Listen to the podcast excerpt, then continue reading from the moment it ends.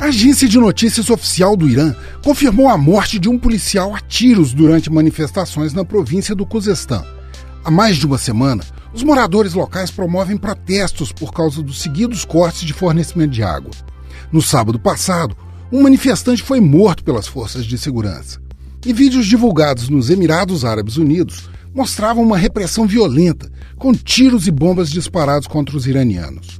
O escritório de meteorologia do Irã afirma que as chuvas estão 50% menores do que no ano passado, que 97% do país experimentou algum tipo de privação devido à seca, que é considerada a mais prolongada e mais intensa dos últimos 30 anos no país.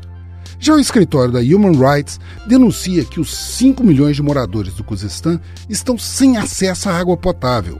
Uma das acusações dos manifestantes é que o governo desvia a água destinada à província para outras regiões aliadas do regime dos ayatolás.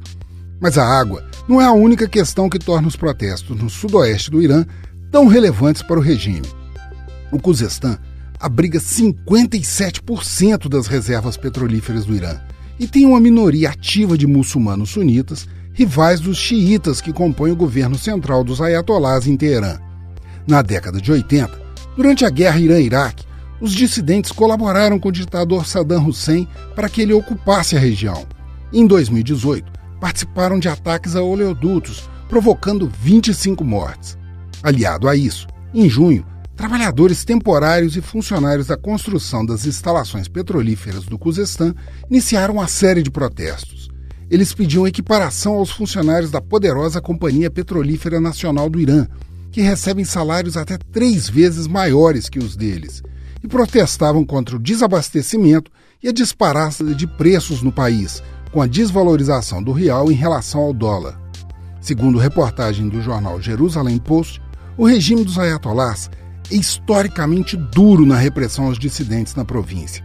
Em 2019, por conta dos dissidentes, passou a empregar milícias estrangeiras para segurança contra as minorias sunitas, entre eles grupos armados do Hezbollah e das forças de mobilização popular do Iraque, colocando frente a frente milícias treinadas na guerra civil da Síria e civis em busca de água e autonomia.